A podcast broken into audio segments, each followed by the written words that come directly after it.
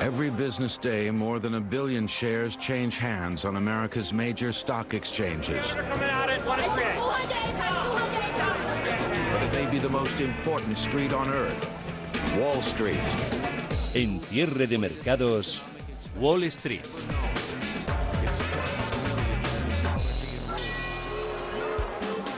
Los inversores norteamericanos no tienen hoy muy claro qué camino tomar, si recoger beneficios por segundo día o seguir pegados a la tendencia y a la inercia alcista de los últimos días. Las paradas que hicieron ayer el Nasdaq y el SP500 no tienen de momento continuidad en el día de hoy, pero todavía quedan muchas horas de negociación por delante en Nueva York, así que todavía podrían suceder muchas cosas. Ayer tuvimos eh, precisamente una prueba con los resultados de JP Morgan y Citi, que tuvieron una acogida bastante cálida al principio de la jornada para acabar sucumbiendo finalmente a sus propias dudas sobre la recuperación económica en Estados Unidos.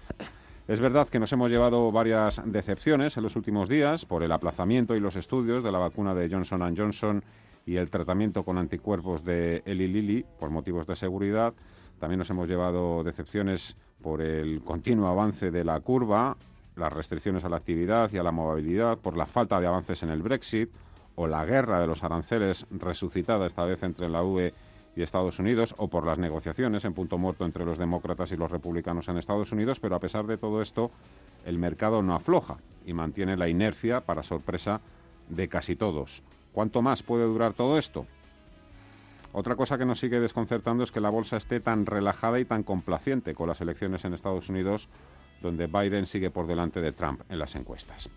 Para empezar este miércoles, los futuros en Estados Unidos apuntan ligeramente al alza, lo que mantiene con pulso a su vez a las bolsas europeas, incluso al IBEX 35, que se acerca a los 6.900 puntos, los ha superado con una nueva demostración de fortaleza de compañías como Farmamar, Siemens Gamesa, Viscofan, Iberdrola o Ferrovial. A esta hora, a pocos minutos ya para la apertura en Wall Street, el futuro del SP500 cotiza prácticamente plano en los 3.504 puntos, el futuro del Nasdaq sube un 0,17% hasta los 12.110 puntos y el futuro del Dow Jones avanza un 0,12 hasta los 28.618. Javier García Viviani, buenas tardes. ¿Qué tal? Muy buenas tardes. Y segundo día hoy de resultados en la gran banca norteamericana, JP Morgan y Citi dibujaron ayer un panorama tirando a negativo, bastante sombrío, y hoy era el turno de Goldman Sachs, Bank of America y Wells Fargo. Esta batería de resultados, por cierto, va a ser determinante también para comprobar si es el momento de seguir recogiendo beneficios en Estados Unidos o seguir subiendo. Goldman es un poco el que hoy ha salvado los muebles. Le hemos visto ganar casi un 3% en preapertura con ese beneficio por acción presentado por el Banco de Inversión de 9,68 centavos, muy por encima de los 5,57 que esperaba el mercado. Un Goldman Sachs que multiplica por dos, duplica el beneficio trimestral hasta 3.620 millones de dólares tras registrar ingresos de 10.780 millones. Bancos, así en líneas generales a lo de ayer, a lo de hoy, la conclusión es esa, menos provisiones y más ingresos por trading. Bank of America también fue rentable en el tercer trimestre, pero un 16% menos que hace un año. Ganó 4.880 millones de dólares tras ingresos de 20.340. Cede ligeramente. Más de un 1% es lo que pierde Wells Fargo, que se ha quedado por encima en ingresos, pero por debajo 5 centavos en cuanto a las previsiones y a lo que ha registrado de EPS, de beneficio por acción. Está cayendo un 1,2%. Valoración de los estrategas de las cuentas bancarias. Octavio Marensi es el CEO de Invesco. Dice que los bancos están sobreprovisionados ahora, que están reduciendo las reservas para hacer estas cuentas más atractivas. Ayer lo fueron en un primer momento las de JP Morgan y Citigroup, pero luego se les, se les metió, desde luego, eh, miedo en el cuerpo a sus inversores por la evolución de las cifras de contagios. Mercado, veremos a ver qué dirección termina tomando después de un cierre pesimista ayer a última hora cuando las acciones cayeron después de esos retrasos, esas pausas en los ensayos de Johnson Johnson, también de Eli Lilly en cuanto a sus tratamientos y vacunas. También con el estímulo estadounidense llegando a un punto muerto. Hay angustia por retrasos en vacunas, angustia por el aumento de casos de COVID en Europa, conversaciones fiscales estancadas en Estados Unidos, sin perder de vista que también cuenta y en América negociaciones comerciales sobre el Brexit estancadas. Vacuna, lo fiamos todo y ahí hay quien lleva la delantera, Gabriel López de Inverdif. También hay otras eh, vacunas que sí se espera que se anuncie que están finalizando su tercera fase de prueba, que es la más importante, que es el caso de, eh, de Moderna y AstraZeneca, y, es probable que una de estas dos se, se, apruebe eh, en noviembre, tal vez después de las elecciones. Esto yo creo que puede cambiar mucho el panorama de, confianza de cara a lo que a, nuestro, futuro el año que viene. Los rusos, por cierto, acaban de registrar su segunda vacuna. Acciones calientes a tener en consideración. Amazon ganando un 0,25% en fuera de horas, 3.452 dólares está su acción. Se están presentando ya datos sobre la evolución de la facturación, lo que está vendiendo esto que cuenta Bloomberg de las primeras 16 horas de su Prime Day, pues bien, ha facturado un 80% más que la media de los últimos cinco Prime Days. Amazon, después de ayer de su cita de la presentación de nuevos modelos, tenemos a Apple, ayer perdía un 2,6%, Luego hablamos con más en concreto de ella. Está ganando un 0,13%, 121,26. En cuanto a las elecciones presidenciales y legislativas en Estados Unidos, Paul Mielgo, buenas tardes. ¿Qué tal? Muy buenas tardes. Mañana habrá segundo debate presidencial entre Donald Trump y Joe Biden, pero un debate a medias y con poco morbo porque ambos candidatos hablarán en cadenas de televisión diferentes sin poder dirigirse el uno al otro. Eso es, Donald Trump y Joe Biden no debatirán mañana en el mismo escenario como en un principio se había planeado, pero ambos candidatos aún se enfrentarán a una especie de cara a cara sin estar uno delante del otro. NBC News ha confirmado que retransmitirá un evento con Trump desde la Casa Consistorial de Miami en horario de máxima audiencia este jueves, con el presidente respondiendo a preguntas de los votantes de Florida. El evento se va a solapar directamente con un evento de las mismas características con Biden en el Ayuntamiento de Filadelfia, televisado por el canal ABC, que comenzará justo a la misma hora. El evento de Biden eh, estaba programado desde la semana pasada, después de que Trump, recientemente infectado por el coronavirus, rechazara los planes para convertir el segundo debate presidencial en un enfrentamiento virtual. El debate finalmente se canceló. El evento de la NBC, que será moderado por la presentadora del programa Today, Savannah Guthrie, dependía de que la campaña de Trump proporcionara pruebas independientes de que el presidente no presentaría un riesgo para la seguridad de los demás participantes, incluidos los miembros del equipo de la NBC, los votantes y la propia moderadora. Cierre de mercados. Are you ready? I believe we are. United States Elecciones en Estados Unidos. than it was when I assumed office less than two years ago. I believe we're ready. This is our moment. This is our mission. Keep America great again. Carrera a la Casa Blanca. A falta de 20 días para las elecciones del 3 de noviembre, lo que más preocupa a los analistas políticos y también a los inversores es el caos y que el resultado termine en una pelea en los tribunales que se prolongue hasta enero. El presidente ha retomado su intensa gira de mítines apenas 11 días después de que diera positivo por la COVID-19. Al primer acto en Florida el pasado lunes se le suman esta semana Pensilvania, Iowa, y Georgia. Biden, por su parte, dirige sus naves hacia el votante de centro y al republicano desencantado con el trumpismo. El candidato demócrata ha ampliado su ventaja sobre el presidente Trump en las encuestas nacionales y en la mayoría de los estados en las últimas semanas. Pero todas estas apuestas quedarían anuladas si la contienda electoral se estrecha con un electorado muy polarizado un número récord de votos por correo y las denuncias de fraude sin fundamento por parte de Trump. Y esto podría generar una batalla postelectoral sin precedentes en Estados Unidos. Analizamos también por análisis técnico el SP500 que tiene por delante un objetivo difícil por el escenario en el que nos seguimos desenvolviendo, pero no imposible del todo, es la resistencia a los 3.550 puntos. No la tiene lejos, apenas a 40 puntos, ese nivel entre los 3.550 y los 3.600 que vendrían después se antoja un poco complicado por alcanzar, pero nada imposible. Y si tenemos en cuenta resistencias de menos peso, pero más cercanas para el índice más amplio, la primera estaría a 3.516, la segunda en 3.530. Ya por abajo, soporte dos puntitos por encima de los 3.500, el segundo en los 3.487. Y en cuanto a niveles a considerar del gráfico del futuro sobre el Nasdaq 100, primer soporte en los 12.058, primera resistencia 12.130, ya una más importante en los 12.204. Está ahora mismo ese futuro en los 12.083. En Intereconomía, cierre de mercados ahorro, inversión y mucho más. Con Fernando La Tienda. Buenas tardes a todos. Si esto fuera una partida de cartas, pensaríamos que con la mano que nos ha tocado habría que pasar.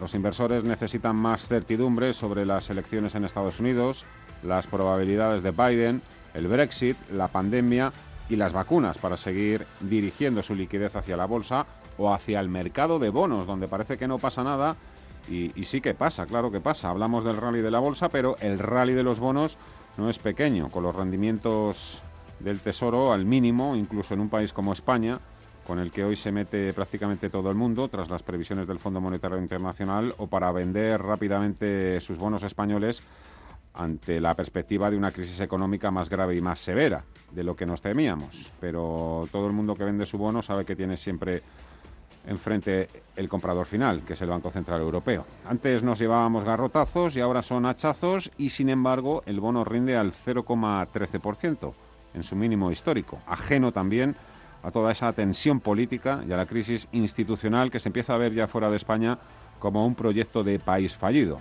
Eso marca tanto como una pandemia además. Pero R que R, si en el Congreso preguntas al Gobierno cómo piensan solucionar las crisis, la sanitaria, la económica y la institucional, enfrente responden si esos que preguntan van a apoyar la moción de censura de Vox o salen con el debate de la República y la monarquía.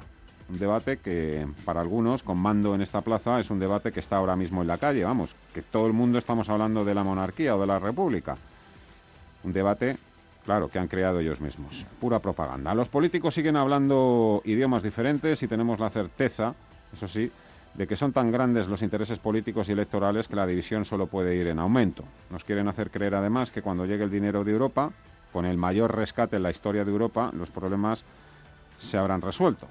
Está, está mal hablar mal de uno, pero España es lo más parecido ahora mismo al gran museo de los errores económicos. Horrores por, el paro, paro que se va a disparar hasta el 18% de la población activa, por la deuda, que alcanza el 120% del PIB, por la mayor caída del PIB de los grandes países, un 18,5% en el segundo trimestre, el peor déficit de todos, en el 9,5% en 2020, según la previsión del Fondo Monetario Internacional, con la seguridad social más quebrada, porque sigue necesitando 16.000 millones para tapar el agujero, y, y 11 millones de nóminas públicas que, bueno, esas hay que financiarlas. Y luego está todo el tema de la sanidad pública, que iba a ser la mejor, la mejor de todas para combatir la pandemia. Vamos a mirar ya a los valores que están más calientes y activos en la jornada de hoy. ¿Por dónde arrancamos, Viviane? Actividad para Male en Hoteles Meliá, que lidera las pérdidas en el IBEX 35, pierde un 5% en los 3 euros con 10, precisamente ese nivel que ha fijado Deutsche Bank y Jefferies. El banco alemán prevé que el sector hotelero europeo no va a recuperar los niveles de ingresos previos a la crisis hasta finales de 2023 o 2024. Referencias de las firmas de inversión que tampoco están siendo favorables para Repsol. Pierde un 0,75, una petrolera que trunca así sus últimos intentos de remontada, pone en peligro esos 6 euros por título. En HSBC han retirado su recomendación de comprar acciones de la compañía. Actividad hoy para los registros negativos en el mercado continuo. Pierde Service Point un 17%, Pescanova un 16%, tubos reunidos a la baja un 12,86. En Europa, en Francia y en Alemania, que aquí no tenemos de esos, suben fabricantes de chips y de semiconductores gracias a las buenas cuentas presentadas por ASML. Tenemos a Infineon subiendo un 2,21%. Muchos inversores seguirán prefiriendo mantenerse a la margen a la espera de acontecimientos sin comprar todas esas, todas esas grandes oportunidades o chollos que están pasando por delante de nuestras narices, pero sin vender tampoco liquidando sus posiciones. La pausa en los mercados ha coincidido con las decisiones de Johnson Johnson y Eli Lilly de parar sus respectivos ensayos clínicos. Noticias que implican una demora para la obtención de la vacuna y tratamientos efectivos y, por tanto, un freno para la recuperación económica o del turismo, del transporte. Esto es un contratiempo que hay que añadir a la propia expansión del virus con la actualización de las cifras y los anuncios que se están produciendo para frenar ese avance. Alma Navarro, buenas tardes. Cataluña, perdona, Buenas tardes. Buenas tardes. Ha cerrado, cierra, anuncia que cierra completamente, 100% sus bares y restaurantes. Sí, situación grave, medidas drásticas. La Generalitat de Cataluña toma la iniciativa y ordena eso, el cierre de bares y restaurantes durante 15 días y a partir de la medianoche del jueves. Tendrán que cerrar también salas de juego y parques de atracciones y se reduce el aforo en tiendas y centros comerciales. Es la primera vez que se toma en una comunidad autónoma una decisión de este calibre tras el estado de alarma. Per Aragonés, vicepresidente de la Generalitat. Com deia, la situació és preocupant i per això, en primer lloc, el que demanem a tothom és reduir Dice que la situación es urgente y preocupante y que hay que reducir al máximo la movilidad y los contactos sociales para evitar un nuevo confinamiento. La patronal del sector de la hostelería en Cataluña, FECASARM, recurre la decisión ante los tribunales para bloquear una medida que consideran insólita y desproporcionada. Joaquín Boadas es su secretario general. Esta medida va a ser del todo ineficaz porque evidentemente esto lo que provocará es que la gente se, se, se junte con otra en espacios mucho menos controlados. En un restaurante, por ejemplo, hay pues un control, hay una, unas mesas, unas sillas, la gente está separada y sentada en mesas de sillas de forma ordenada. En cambio, en una cena de estar informal, en un piso particular o en una fiesta particular ilegal, la gente está amontonada, la gente no lleva mascarilla en ningún momento. La...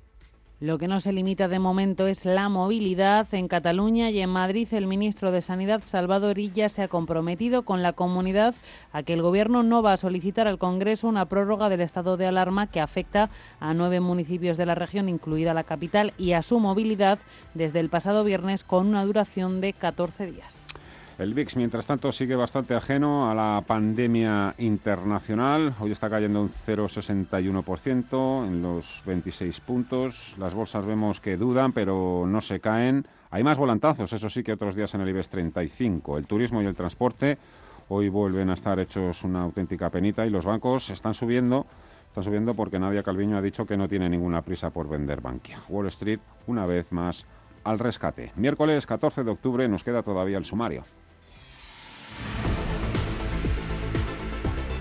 Porque se nota esa evolución en positivo de los futuros estadounidenses, ha ayudado a revertir las bajadas generalizadas que llevábamos viendo en Europa desde primera hora. Tan solo 8 de los sectores del Eurostock 600 están en positivo, los que más suben utilities, también el sector tecnológico, ganancias de media para ambos de medio punto, los que peor se están comportando, alimentación, bebidas y seguros. En la bolsa española con un IBEX 35 en positivo, ganando un 0,96% en 6.941 puntos. Eh, tenemos con caídas a 8 valores, hoteles Melia Colonial, Amadeus los peores, muchas turísticas, en positivo los banquios, los bancos, el que mejor comportamiento tiene es Bankia, suba avances del 3,3%, CaixaBank del 2,98%. Hemos escuchado esta mañana a la ministra de Economía, Nadia Calviño, diciendo en Bloomberg, en Bloomberg no tener prisa para vender la participación que tienen en el nuevo banco. Factores a favor y en contra también los hay para la evolución a corto plazo del mercado. Antonio Cortina, del Santander que, el desarrollo de la pandemia, de la segunda ola, que parecía en Europa algo más significativo de España, se está extendiendo. De forma general, la vacuna, bueno, va avanzando, pero claro, pues tiene pegas, ¿no? Y eso hace que bueno, que no esté garantizado que vaya a estar en un plazo como el que se venía especulando. Eh, los impulsos fiscales en Estados Unidos pues también se retrasan y luego tenemos bueno pues que se va acercando el fin de las negociaciones eh, para la relación futura con Reino Unido que tampoco van aclarándose bien. En bonos, en renta fija, las dudas que refleja la renta variable contrasta con el renovado apetito que ya llevamos viendo por unos días por la deuda soberana. Las amenazas sobre la recuperación económica, las nuevas medidas de restricción y los nuevos estímulos que estudian los bancos centrales enfrían el interés, por ejemplo, exigido al bono español a 10 años a nuevos mínimos de un año. Está en el 0,12%. Un día después de colocar a España la cola de la recuperación entre las economías avanzadas, el FMI sitúa la deuda pública española en el 123% del PIB y el déficit en el 14,1% por la pandemia, según el monitor fiscal que ha publicado hoy el fondo. El Gobierno enviará mañana a Bruselas el plan presupuestario de 2021 con las nuevas cifras y reformas. PSOE y Podemos concluyen su propuesta fiscal y empezarán a negociar los presupuestos generales del Estado con los grupos.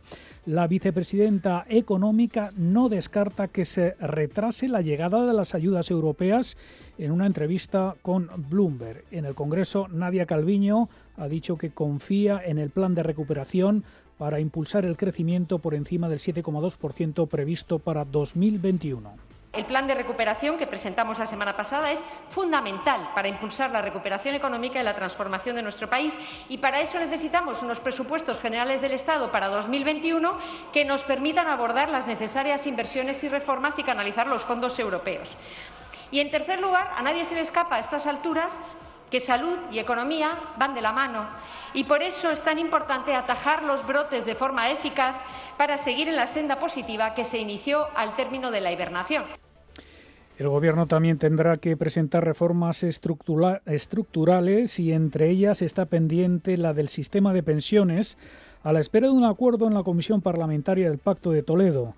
Tras el encuentro de la Mesa de Diálogo Social, la secretaria de Políticas Sociales de UGT, Mari Carmen Barrera, asegura que hay que equilibrar la seguridad social y hacer desaparecer en el corto plazo el actual déficit del sistema es necesario, es urgente de abordar una reforma que equilibre por fin eh, financieramente nuestra seguridad social. Es decir, el déficit de la seguridad social tiene que desaparecer y tiene que desaparecer a corto plazo con una reforma sobre todo que atañe a, a cuestiones del propio presupuestario del propio gobierno. Es decir, hablamos de los casi 20.000 millones de gastos impropios que la seguridad social tiene anualmente y que son eh, fundamentalmente los responsables de la actual Los sindicatos insisten en que la subida de las pensiones esté vinculada al IPC y en que se derogue por completo la reforma de 2013 del PP. Las bolsas pendientes de la crisis del coronavirus, hora a hora y minuto a minuto, todos los sectores viéndose afectados y la presentación de resultados del tercer trimestre aquí en nuestro país no va a ser una excepción. Aún así, los expertos creen que puede haber buenas noticias en esas presentaciones y es que lo peor ya ha pasado para Natalia Aguirre de Renta 4 Banco. En términos generales, eh, sí que podemos decir que lo peor de los resultados lo hemos visto en el segundo trimestre. Eh, yo creo que el principal foco de atención está en ver si las compañías son capaces de eh, dar algo más de visibilidad respecto a 2021. Ella mira a Celnex y a Iberdrola como catalizadores, llevan tiempo, dice, demostrando que lo pueden hacer bien y se dan las circunstancias para que sigan demostrando resistencia a las dificultades. Gabriel López, CEO de también cree que vienen tiempos menos convulsos y mira al sector energético. Barril de petróleo sí se espera que empiece a recuperar de cara al año que viene y entonces todo el sector energético que también se ha quedado muy atrás, debía de recuperar, ¿no? Los analistas creen también que el sector manufacturero y el de materias primas pueden dar el campanazo. ArcelorMittal, CAF y Acerinox. En la vertiente sanitaria, Armiral y Grifols. También Robi, pendiente de la vacuna. Inditex encaja entre los que han sabido adaptarse a la situación por su vuelco hacia el e-commerce. Eso sí, para conocer los resultados del gigante textil hay que esperar un poco más a noviembre.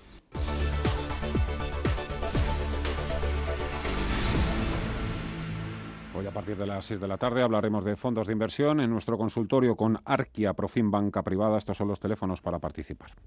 91 533 18 51 o 609 22 47 16 para las notas de voz y WhatsApp. En el futuro inmediato habrá bastante confusión en los mercados y ellos creen que es mejor que esa confusión empiece con nosotros. De lunes a jueves, consultorio de bolsa y fondos de inversión en cierre de mercados. Con Fernando La Tienda, Radio Intereconomía. A continuación, podrán disfrutar de la obra clásica compuesta por Beethoven en Do menor durante su madurez. El arte es solo para unos pocos. ¿O no? Con la inversión ocurre lo mismo. Renta 4 Banco te ofrece más de 500 cursos de inversión gratuitos para todo tipo de inversores. Entra en r4.com e inscríbete. Renta 4 Banco, tu banco especialista en inversión. Bontobel Asset Management. Calidad suiza con el objetivo de obtener rendimientos superiores a largo plazo. En Bontobel Asset Management siempre estamos a la vanguardia de las inversiones activas en bonos y acciones. Para más información, entre en nuestra página web bontobel.com barra am. Bontobel Asset Management, su especialista global en fondos de inversión. Tranquilidad es el sonido del mar. Tranquilidad es invertir al tiempo que ahorras, diversificas y proteges tu inversión. Tranquilidad es invertir en oro con Degusa. Infórmate en el 9119 82900. Degusa Oro es tranquilidad. ¿Te acuerdas cuando eras niño y salías con las huchas para pedir por el Domun? Este año el COVID ha cambiado muchas cosas. También el modo de colaborar con los misioneros cuando más lo necesitan. Pero si tú quieres, puedes hacerlo. Participa en la primera carrera virtual del Domun. Tú eliges el recorrido, el equipo y recibirás tu dorsal. Este 18 de octubre, corre por el Domun. Toda la información en domund.es. En tiempo de inversión, Manuel Tortajada nos cuenta las finanzas con estilo. Las mejores propuestas de inversión y los productos y servicios más rentables del mercado. Un capricho de las ondas para los inversores que buscan un estilo de vida que cuida el planeta, la salud, el arte, los viajes, su dinero y su mente. Tiempo de inversión, de lunes a jueves a las 7 de la tarde en Radio Intereconomía.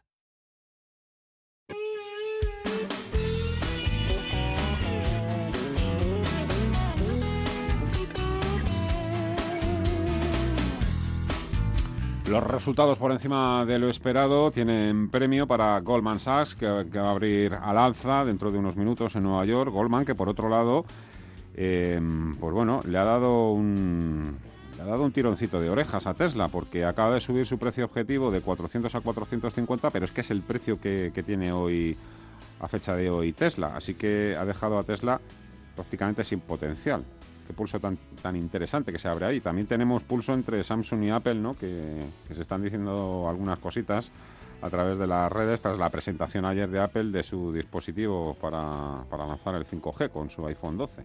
Sí, porque cualquiera diría, echando un vistazo o habiendo seguido, aunque sea no muy de cerca la presentación de ayer de las últimas novedades de la compañía de la manzana, que fue esta la que ha inventado el 5G. De eso se viene a mofar en un tuit lanzado en los últimos minutos por la cuenta en Estados Unidos de su principal rival de Samsung. Eh, con esas novedades el mercado se quedó frío. Recuerden que cerró Apple con pérdidas del 2,6%. Escuchábamos a Tim Cook.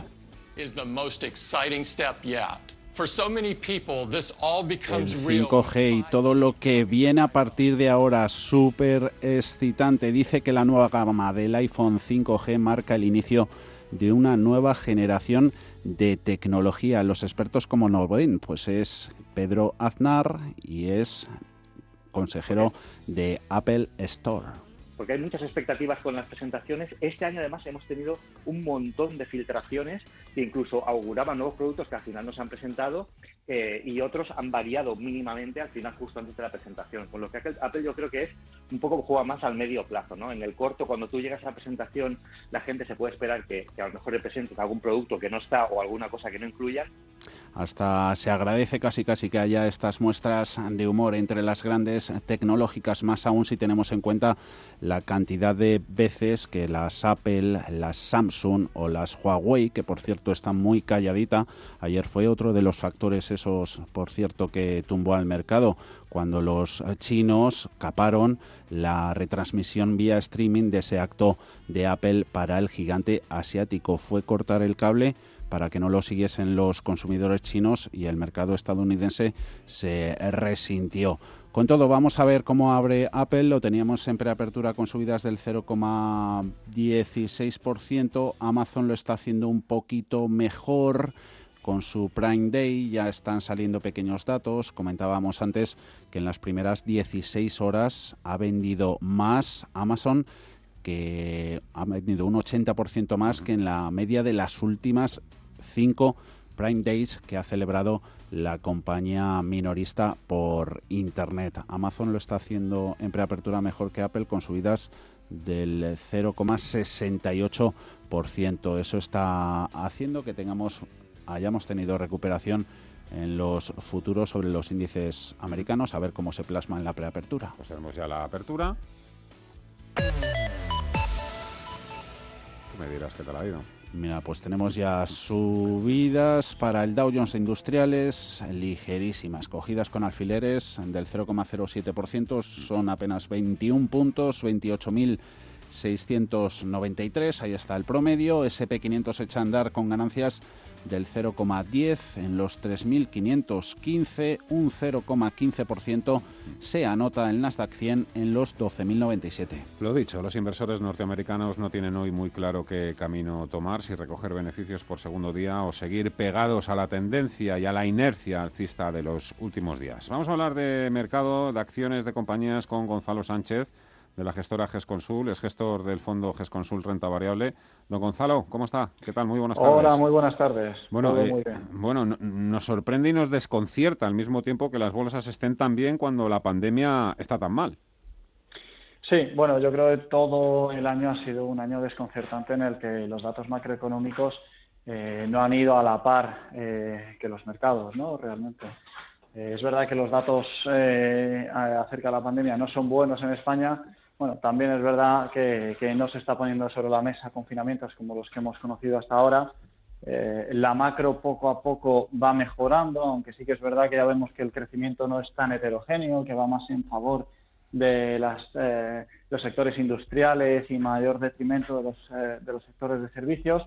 Y bueno, yo creo que aquí va a haber una, recuperación en K bastante clara. ¿no? En K quiere decir que va a haber sectores y países que vayan recuperando de una forma mucho más favorable que otros. Eh, gestionar dentro del IBEX 35 es un, es un reto para usted profesionalmente o un marrón. Bueno, a ver, nosotros siempre hemos dicho que, en la gestión, que, siempre hemos defendido como muy activa y dinámica ¿no? dentro de lo que es eh, la península ibérica, el IBEX eh, pues no lo contamos demasiado. Siempre hemos comentado que es un índice muy desequilibrado, con un peso exagerado de determinados sectores, como puede ser el, caso del sector financiero, que no son representativos del verdadero potencial que tiene nuestra economía, ¿no? Y nosotros preferimos centrarnos en otro tipo de compañías. Em, aunque el verbo no esté bien utilizado, ¿dónde se la jugaría y dónde no en el IBEX actualmente? Bueno, la verdad es que nosotros, mira, para asumir el riesgo desde los mínimos de, marzo establecimos una estrategia muy clara, ¿no? Eh, diferenciando eh, las compañías en función del grado de visibilidad de resultados con el que, con el que iban a, partir después de todo el tema del virus, ¿no? que no todas las compañías se van a recuperar al tiempo. Es eso que decíamos de la recuperación en K. ¿no? Va a haber sectores como puede ser el sector bancario eh, o el sector del turismo que, que, que siguen lastrados y en los que no tenemos a día de hoy, que estamos ya en octubre, una visibilidad nada clara, ¿eh? y otros sectores, como puede ser el sector de las renovables, de las concesiones, de las farmacéuticas, en donde sí que hay una visibilidad de resultados y a los que también les dieron mucho en su día, ¿no? con la caída, con el pánico generalizado que hubo durante los meses de, febrero y marzo. ¿no? Entonces, el posicionamiento ahora mismo eh, de la cartera ibérica de GESConsul es un poco ese, ¿no? Si viéramos los sectores eh, donde estamos más fuertemente posicionados, sería un poco el sector renovable, el sector concesional, el sector farmacéutico, en detrimento de otros, pues como digo, como puede ser el, del turismo y el bancario. ¿Y le haría algún algún retoque o algún cambio a su cartera para que además de ser el primer fondo de renta variable ibérica en su categoría estuviese también a la par de lo que hacen otros fondos en Europa? Bueno, eh, yo creo que ahora mismo eh, hay compañías españolas que no tienen absolutamente nada que envidiar a las europeas, eh, a nivel de proyección de negocio me refiero. lo que hay que tener en cuenta es que con, todo el, tema del coronavirus, la gestión que se está llevando, etcétera, etcétera, lo que es cierto es que España ha quedado un poco fuera del radar del inversor, ¿vale? Del inversor eh, internacional sobre todo.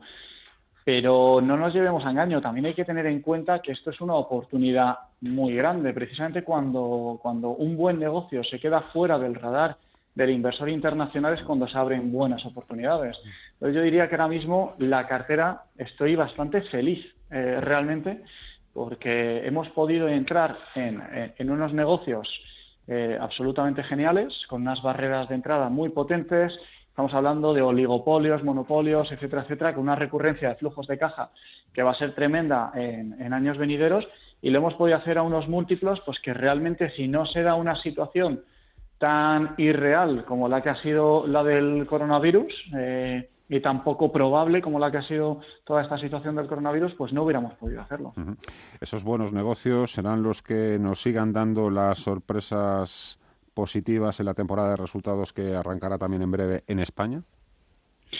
Pues yo creo que en, cierto sentido sí. Yo creo que va a haber compañías eh, en las que se va a poder empezar a ver ya en el segundo semestre del año eh, que realmente todo esto de el parón que hemos sufrido a nivel económico para ellas ha sido un one-off, ¿no? Es decir, un impacto puntual.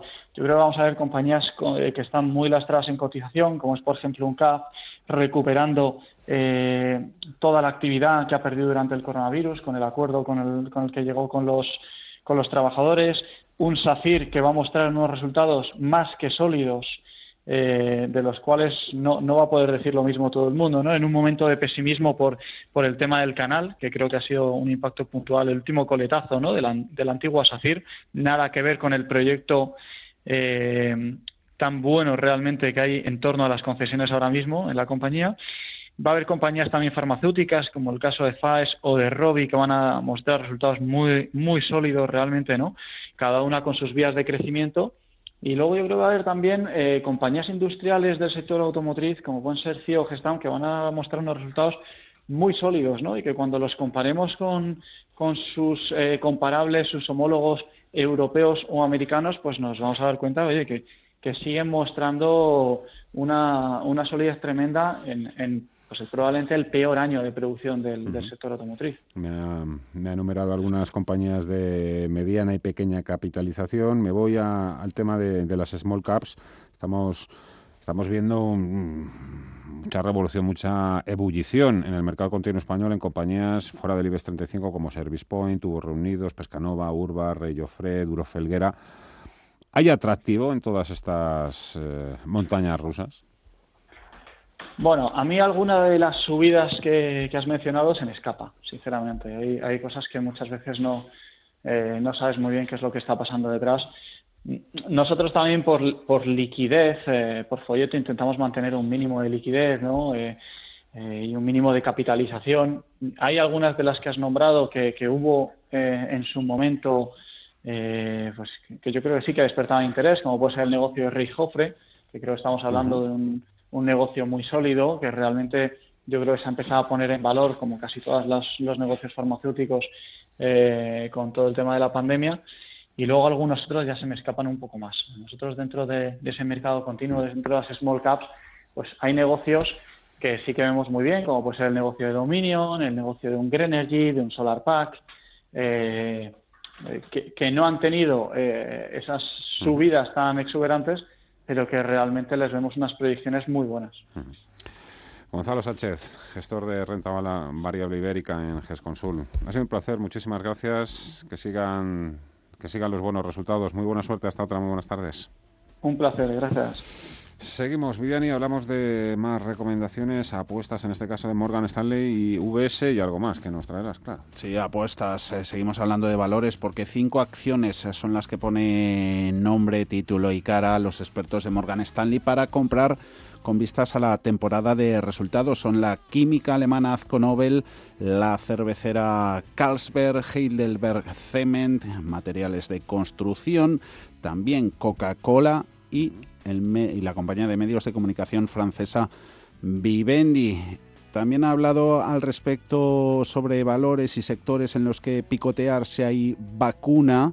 Vacuna que, por cierto, para VS justifica el 20% de las subidas de en bolsa de los últimos cinco meses. Pues si hay vacuna, recomiendan en el banco suizo posicionarse tácticamente en los sectores cíclicos, particularmente luego también en acciones de mercados emergentes. Y cuando se trata de industrias, el banco dice que hay margen adicional para rotar en cíclicos. Ahí incluye ocio, automóviles, bebidas, vivienda y aerolíneas. Ha hablado la estratega fue estrella. Joseph Cohen de Goldman Sachs dice que el mercado de acciones se enfrenta a la posibilidad de caídas significativas, importantes, antes de las elecciones estadounidenses. Antes, antes, antes, sí, sí. O sea, nos queda nada.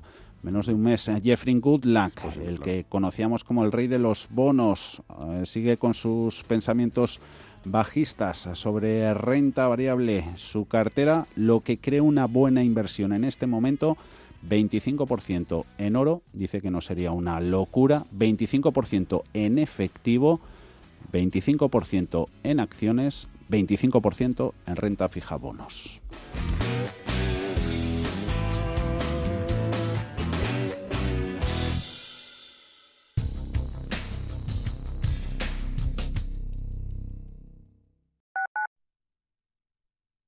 Los mercados financieros las bolsas más importantes. Información clara y precisa. Esto es Radio Intereconomía. A la hora de invertir, la diferencia entre la convicción y la palabrería está en el grado de compromiso que eres capaz de asumir. El nuestro es este. En Finanbest solo ganamos si tú ganas primero. O lo que es lo mismo, en Finanbest, si no sumamos, no restamos. Conoce todas las ventajas del Result Investment. Tienes mucho que ganar. Finanbest, tú ganas. En la Fundación La Caixa tenemos una forma de cambiar el mundo y es hacerlo como siempre lo hemos hecho, persona a persona. Atendemos las necesidades de los colectivos más vulnerables y llevamos la investigación médica, la cultura y la educación a todo el mundo. Programa a programa, persona a persona. Fundación La Caixa. ¿Sabía usted que unos pies con problemas pueden paralizar nuestro ritmo de vida? Le proponemos una solución indolora, con una mínima incisión y con anestesia local aplicando las técnicas más avanzadas en cirugía del pie. Clínica Jiménez, calle Alcalá 378. Diagnóstico gratuito 91 367 0071. Centro reconocido y autorizado por la Consejería de Salud y la Comunidad Económica Europea. 91 367 0071. Pontareas, la mejor solución a sus cenas y reuniones de empresa. Restaurante Pontareas le ofrece la mejor comida gallega tradicional. Visítenos en Claudio Cuello 96 o haga su reserva en el 91 307 0173. Reservas en el teléfono 91 307 0173. Radio Intereconomía.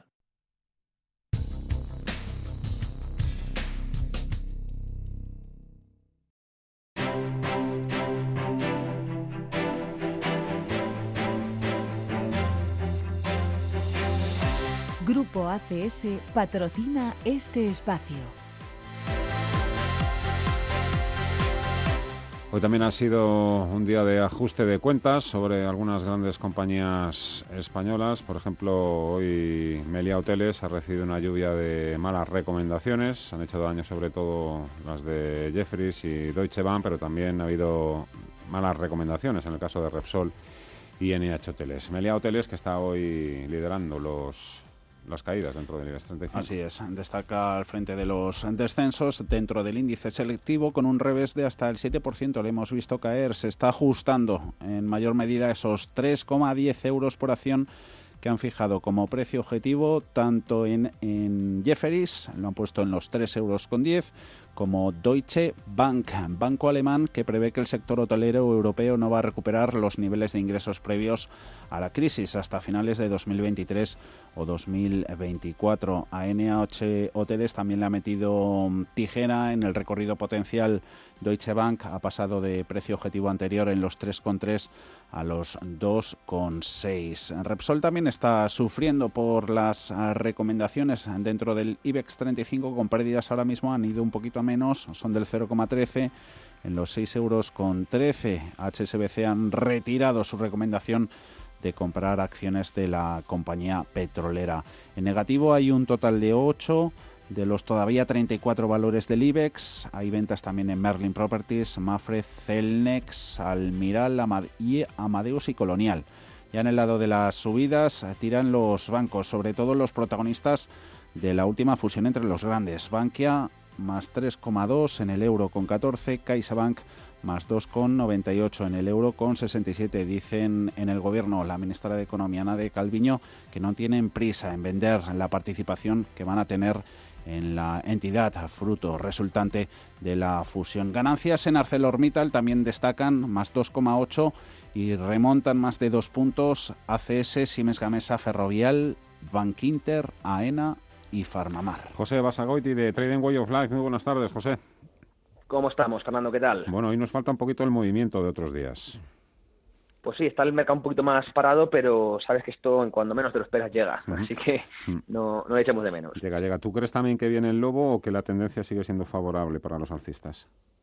Pues favorable. De hecho, estamos siguiendo ahora mismo dos eh, activos en particular, índices europeos, DAX e IBEX, eh, y lo seguimos muy cerca porque tras las correcciones de estos últimos días, que son correcciones muy sanas desde el punto de vista técnico, y además sin ver cambios en, los volúmenes profesionales, eh, donde sigue manando la, demanda, que esto es muy importante, esperamos eh, que vuelva a la tendencia alcista dominante. De hecho, está muy cerca de zonas de soporte fuertes. Hablamos en, en el DAX de los 12.900 puntos, el IBEX de los 6.850 por lo tanto, activos muy, muy a tener en cuenta y zonas muy atractivas de, de, compra, Fernando. Largos en DAX, largos en Nasdaq y cortos en IBEX 35. Esa ha sido un poco la estrategia ganadora de los últimos tiempos. ¿Mantenemos?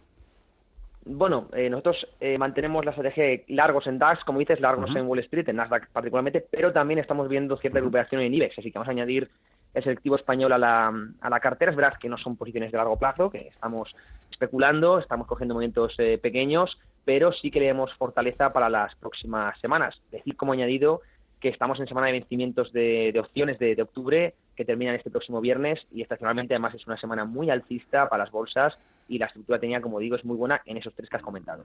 ¿Dónde se la jugaría fuera del IBEX 35? Con uno de los llamados chicharros. Bueno, esta es una pregunta que nos hacen mucho, ¿no? Si hemos algún chicharro mm. con, potencial, se ve que a la gente le gusta mucho la posibilidad de, hacer ello rápido, ¿no? Pero hay que tener en cuenta que, bueno, nueve de cada diez personas que, invierten en chicharros pierden dinero. Esas son las estadísticas que, manejamos nosotros en Trading pero por lo tanto es algo que, no solemos aconsejar ni seguir como, activos de, inversión. Además, bueno, son gráficos, ¿cómo decirlo?, menos honestos. La liquidez para nosotros es, una herramienta fundamental para, para la operativa y ya sabemos que en estos productos pues brilla por su, por su escasez, ¿no? Mm. Eh, lo, que les hace bastante erráticos. Y bueno, pues decir que estamos en una etapa muy tardía del, del ciclo alcista, el mercado puede dejar correcciones importantes en próximos meses y un susto en índices es un infarto en chicharros, así que eh, si no lo suele aconsejar por lo general, pues, pues menos ahora. A ver, eh, el mercado más líquido sin duda, el de, el de divisas. ¿Nos podrías presentar o proponer una, una estrategia? Bueno, pues la libra. Hoy, ha, hoy ha sido noticia, eh, ya lo habéis contado de, de hecho, os venía escuchando que bueno, Reino Unido no, no se retiraría inmediatamente de las negociaciones comerciales con la Unión Europea, pese a que se acerca la fecha límite ¿no? del 15 de octubre eh, de mañana, que habían fijado para alcanzar el, el, acuerdo. Este era un fantasma que, que estaba sobrevolando sobre la, la libra, sobre el cable, y la estaba castigando mucho con la noticia. Ha subido con bastante intención y refuerza una estructura técnica que es muy buena en el largo plazo y que deja pues un gran potencial de, subida para los próximos meses. Mira, cotizamos a estas horas en los 1.30 30 dólares aproximadamente y tiene como target de medio plazo los 1.3550, eh, por lo que es un activo para ir trabajando en el lado largo, en el lado alcista, eh, como digo, para las próximas semanas y próximos meses. José Masagoiti, Trading Way of Life, gracias, muchísimas gracias por esos apuntes. Buena suerte y hasta otra buenas tardes. Adiós. Chao. Grupo ACS, líder en el desarrollo de infraestructuras y servicios, les ha ofrecido este espacio. Estamos ya preparando la encuesta gestores correspondiente para el mes de octubre, que tenemos eh, lunes o martes, vamos con ella. Para la próxima semana, sí, estamos recopilando ya las impresiones de los profesionales de la inversión, a ver qué nos cuenta. el sentimiento confianza, cómo vienen hoy esos indicadores. VIX, eh, pues paradito, menos 0,42%, cede el índice más eh, que mide la volatilidad sobre el SP500, está en los 25 con 94 y el indicador de miedo y codicia Fear and Greed de CNN Business la aguja en terreno de avaricia 59 puntos uno por encima del cierre de ayer. Hace justo una semana estaba en miedo Fear en los 44 puntos. Ha mejorado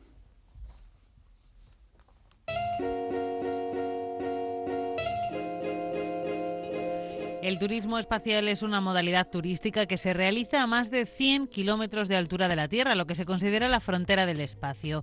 Al margen de la batalla que durante décadas han protagonizado Estados Unidos y Rusia en la carrera espacial, los proyectos privados de turismo espacial fuera del ámbito gubernamental llevan ya desarrollándose unos 15 años. El primer viaje tripulado operado por una empresa privada fue lanzado al espacio en el año 2004. Fue el Spaceship One, una nave espacial con capacidad para un tripulante y dos pasajeros que logró llegar a los 103 kilómetros de altura y permaneció durante un tiempo en el espacio. En la actualidad hay una veintena de empresas privadas que han puesto en marcha proyectos turísticos de viajes al espacio. Llevan muchos años investigando, muchos años trabajando para poder comercializar viajes con regularidad, algo que de momento no se ha conseguido.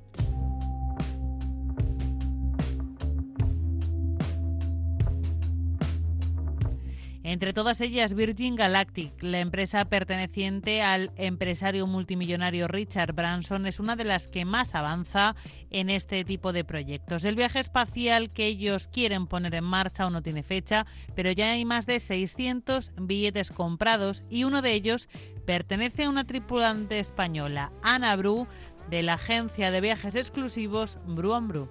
Voy a ser la primera mujer española que eh, firmó y reservó su plaza para volar al espacio y como a mí me gusta decir, pues yo creo que marcará un antes y un después en mi vida porque es un pedazo de experiencia, ¿no? Ya me apunté hace 11 años, he recibido los entrenamientos, estamos esperando a ver cuándo llega el día, somos muy prudentes, la seguridad es lo que prima. Esta agencia es la única en nuestro país que comercializa este tipo de billetes. Los asientos iniciales se vendieron a 250.000 dólares cada uno, lo que es lo mismo unos 213.000 euros, aunque la compañía ya avisa de que el coste puede aumentar en los primeros viajes. Aún así, el objetivo a largo plazo es conseguir que estos viajes espaciales sean mucho más asequibles. De momento, como decimos, no hay fecha, pero sí destino concreto. Se trata de un vuelo suborbital, es decir, vamos a, alcanzar una altura de 110 kilómetros de la Tierra. Imagínate ir de Madrid a Ávila en 90 segundos. Eso para arriba. El despegue es increíble. Esas sensaciones son las que entrenamos en los simuladores. Y si la primera nave que viajó al espacio fue la Spaceship One, esta se llama Spaceship Chu es el nombre de la aeronave que los trasladará. Un avión cohete que se lanza debajo de un avión a reacción especial y se libera a gran altitud. Después de un momento de caída libre, los dos pilotos que lleva la nave encienden el cohete y lanzan la nave que se acelera verticalmente a velocidad supersónica. Todos los asientos están eh, diseñados con fibra de carbono. Detrás de cada, de cada asiento hay unas pantallas donde se refleja todas tus constantes vitales y toda la información de la altitud, la, la aceleración, 16 cámaras en toda por la nave. La nave es como si fuera un jet privado, ¿sabes? Entonces los materiales son todos reciclables. Una vez llegan a su destino, los pasajeros vestidos con trajes espaciales diseñados por la compañía Under Armour pueden abandonar sus asientos y flotar alrededor de la cabina. Entonces es una sensación mágica, nos permite dar volteretas, no hay resistencia alguna, es aquello que lanzas los emanems al aire y, flotan y lanzas el agua y las burbujitas hacen así, ¿sabes? Y entonces ahí hacemos volteretas y miramos por la ventana, es un momento mágico. Que el espacio es el nuevo objeto de deseo de los millonarios no es nada nuevo, aunque el turismo espacial sí lo es, y esto es una ventaja de la que se han apropiado las compañías estadounidenses que todo parece indicar están liderando el camino en el futuro de los viajes espaciales. Por ahora la expectación es máxima. La carrera espacial privada tiene tres grandes candidatos. Virgin Galactic de Richard Branson, la compañía con la que viajará Bru. También Elon Musk con SpaceX y Jeff Bezos con Blue Origins, quienes no solo sueñan con viajar al espacio, sino también con construir allí hoteles. El interés turístico por lo desconocido cada vez tiene más fuerza. Eso sí, de momento el coronavirus manda y todo esto tendrá que esperar.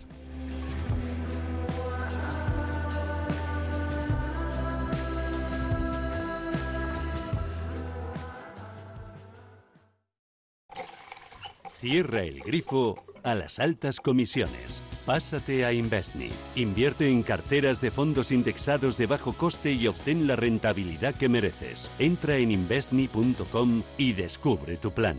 Investme, tu gestor de inversiones personalizado. Nuestro vino nace donde el frío encoge los huesos y se vendimia cuando el sol abrasa la piel.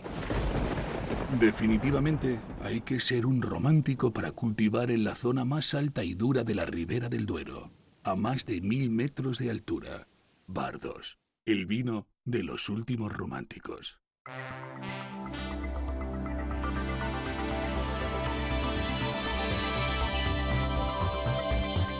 Avanzando juntos.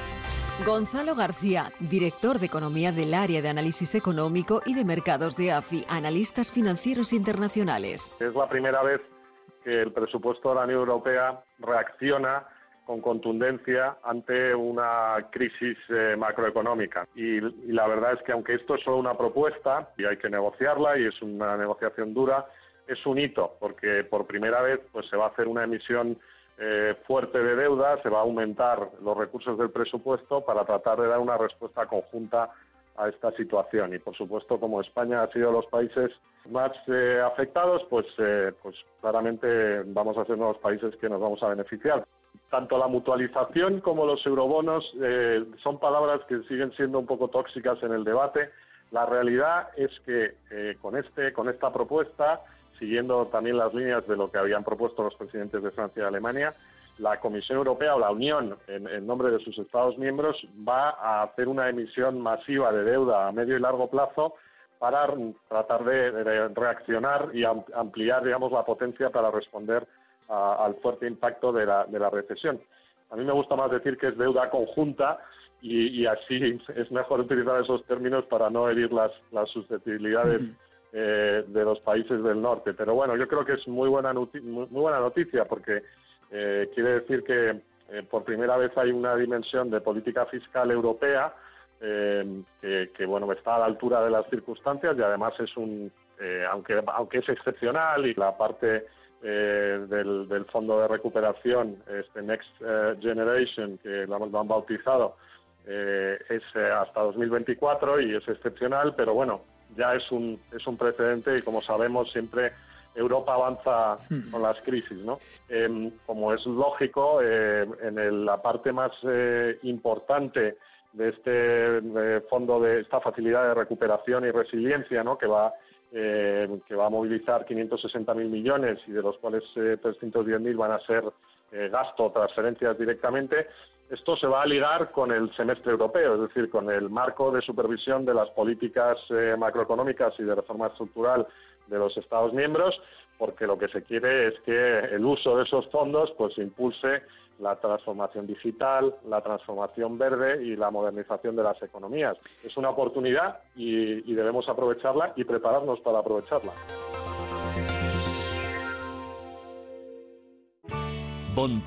Asset Management.